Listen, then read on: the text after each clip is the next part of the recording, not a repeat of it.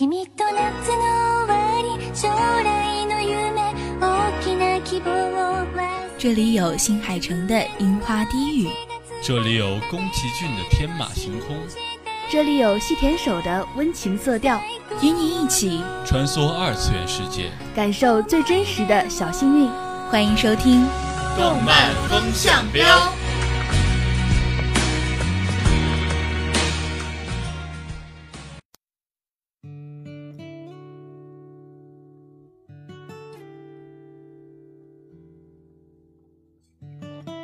各位听众朋友们，大家好，欢迎收听本期的动漫风向标，我是小波黄桃，我是小波咸菜。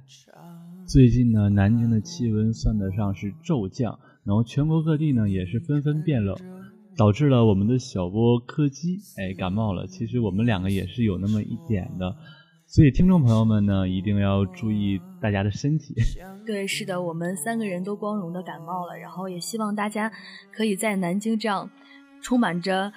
骤降这种温度，然后非常寒冷这种天气下呢，可以保温，就做好保温工作。然后也希望大家不要感冒哦。嗯，最近二零一七届的东京电影节刚刚结束，非常出名的缪斯展展出了二零零四年岩井俊二执导的个人电影《花与爱丽丝》，而在二零一五年，岩井俊二曾执导过与之同名的动画电影《花与爱丽丝杀人事件》，这也是岩井俊二首部执导的动画片。该片曾经在十八届上海国际电影节上获得最佳动画片提名。《花与爱丽丝杀人事件》呢，讲述的是就读于国中的女孩七川彻子因父母离婚而转学来到了石之森学院。令她有些气闷的是，同学们皆以诡异的眼光来看待她，甚至对她敬而远之。从同班同学木美口中得知，彻子现在所坐的桌子。其前主人曾经一度陷入被称为犹大及其四位妻子的杀人事件中，而那张桌子后面还有一张桌子，其主人荒井花长期旷课，花也恰恰是彻子现在的邻居。为了弄清杀人事件的真相，给自己起名爱丽丝的彻子，壮着胆子进入了花的家，进而得知了关于犹大的种种往事，以此为契机。这两个性格有些古怪却灵巧可爱的女孩，开始了他们伟大的友谊。临摹的画风、散漫的节奏、随意的镜头，让电影有着一种水墨色彩的感觉。它带给人一种内心的轻松，虽然有些无奈和伤感，却丝毫不妨碍人们去倾听内心的声音。饱满的人物塑造是电影最成功的亮点，营造出来的悬疑气氛，更是让电影充满了一种颇为诡异的电影基调。让人仿佛进入了一种魔神小说似的疑云密布，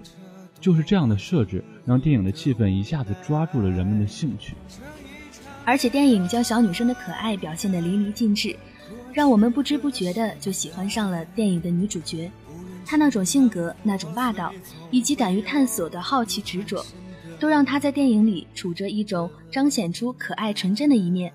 而且从周围环境中所引申出来的那种对内心心思的独白，更充分地展现出陷入青春期迷茫中的矛盾情绪。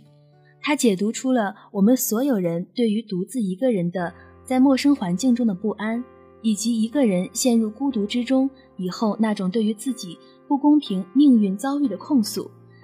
电影抛弃了精细的画面，而采用了一种彰显意识形态的临摹画风。不得不说，这是导演区别于其他动画电影的一种风格。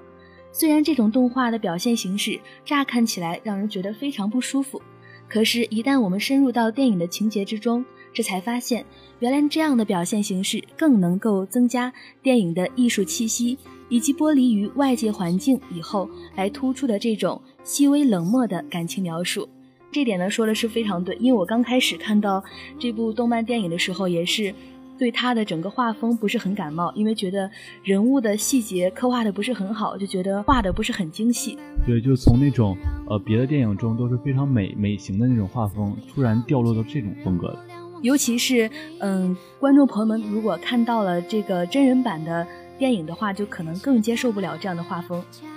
是的，嗯，不过这种个人的画风呢，也是我们的导演岩井俊二他的一种呃个人风格。嗯，无论是对剧情的创作呢，还是这种绘画的这种他个人独特的这种想法，区别于宫崎骏这种大师对画面与技巧追求的完美，他追求的更多是那种性格上的东西，准确地拿捏住了小女生的心思，在自己的作品中塑造出来了这种关于小女生的秘密情感。呃，电影的内容不单单是在寻找背后的真相，更是在战胜自己内心对未知的恐惧，积极的面对才是真正脱离自我束缚的出路。电影就是让我们去坚强的面对，才能收获这种意想不到的友谊和美好。嗯，其实可以从嗯整部动画电影的画风中可以看出来一个嗯作家和真正的嗯动画导演的不同吧。其实，因为我们所知道的岩井俊二，他就是一个作家的身份，嗯所以说嗯他可能拍第一部的动画电影的话，他可能就更多的是侧重于内容的描述，而不是外在的表现。对，就是岩井俊二这种从小说家转为电影导演的这种职业上的转换所展现出来的个人风格。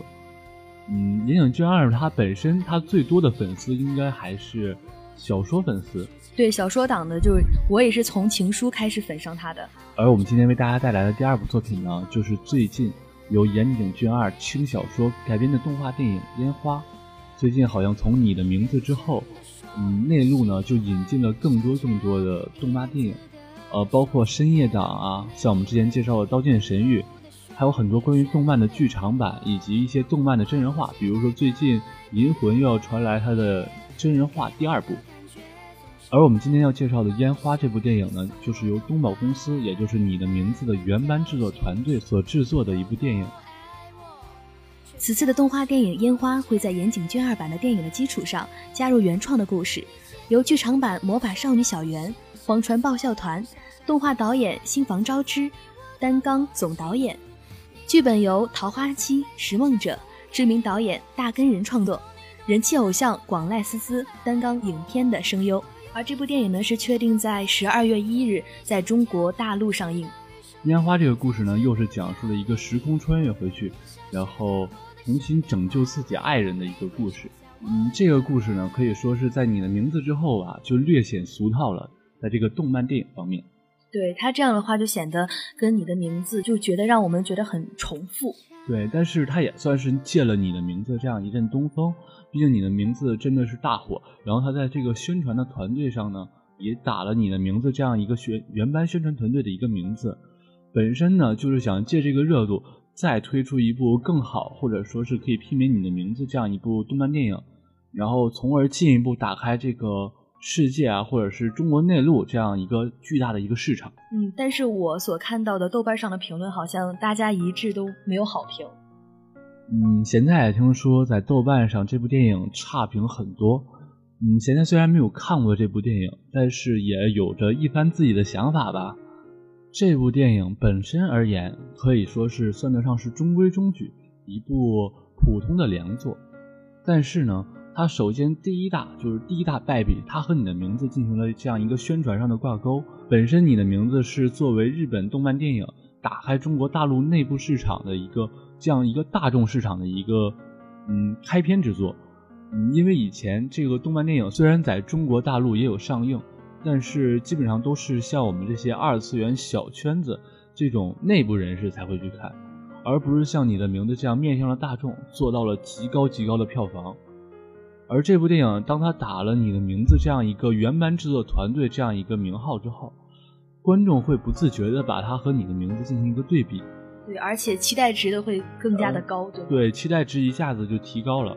呃，我相信啊，这个东宝珠会，还有我们现在中国大陆引进这部电影的公司光线传媒，都没有预料到这部电影的口碑会，就是说它的内容会和你的名字有这么大的差距。东宝公司它原本是有这样一个企划的，是希望说把这部电影拍到大概四十亿日元的票房，光指的是日本内陆的一个票房，和你的名字应该是预期值是差不多的。但是嗯我看到豆瓣上都这样的差评的话，我想它的票房应该也高不到哪里去吧？对，是有统计的，只有十四亿，预计最终超不过十六亿，只完成了四分之一多一点。对，其实我们看到这个动画的这个封面，我们就感觉其实和你的名字差距还是蛮大的。是我当年第一次看到这个画面的时候，是那个室友跟我提的。我的室友其实正常是不看动漫的，室友因为跟我一起看了那个你的名字嘛，对，就开始对动漫电影感兴趣。然后室友发现说这是你的名字原班团队制作的，就希望说和我一块去看。嗯，然后我看了封面之后，还有预告，就果断把它拒绝了。呃，因为从那个预告上，你就可以很明显的发现，它和你的名字是有一定的差距的。分镜上，我单从分镜上说的话，差距不大。但是从作画上，新海诚的作画风格，呃，关于对细节的追求，还有关于人物的美型以及很多方面吧，都和你的名字都有一定的差距。比如说，我列举一个预告中的画面，我就发现那个画面中，仿佛风吹动那个草地就没有怎么动，就是违反了力学原理，让人看的一点都不自然。你的名字中最让人印象深刻的是那些。跑起来的画面有印象吧？就是关于日剧跑一样。嗯。而那种跑起的画面，如果你的那个作画功力，还有你这个作画公司的水平不够的话，就非常影响这种水准。对，是的，大家也在吐槽说这部动画的做工完全的不精细。它有崩的一部分，它其实好的时候呢，也没有办法和你的名字比。哎，这个是人家说的啊，我因为我们也还没有看过，还没有上映嘛。呃，但是。呃，说崩的部分是真的崩，而且它有一些不合时宜的二点五 D 或者说三 D，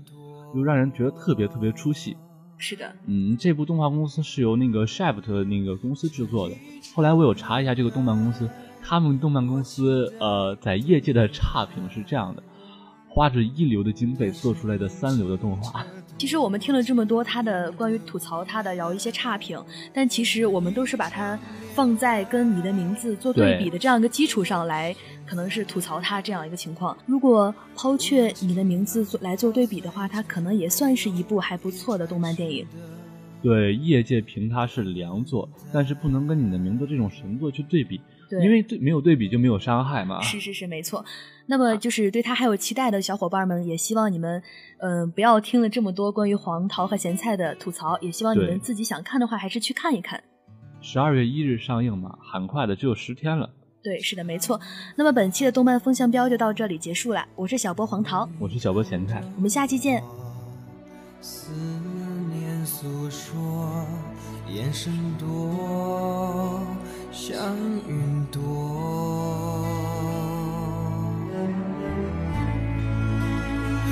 这一场恋爱，我期待的女孩，她身影清澈，多么晶莹的无奈。这一场恋爱，过去和现在。无论情浪破碎，总会有一转身的等待。这一场恋爱，我期待的女孩，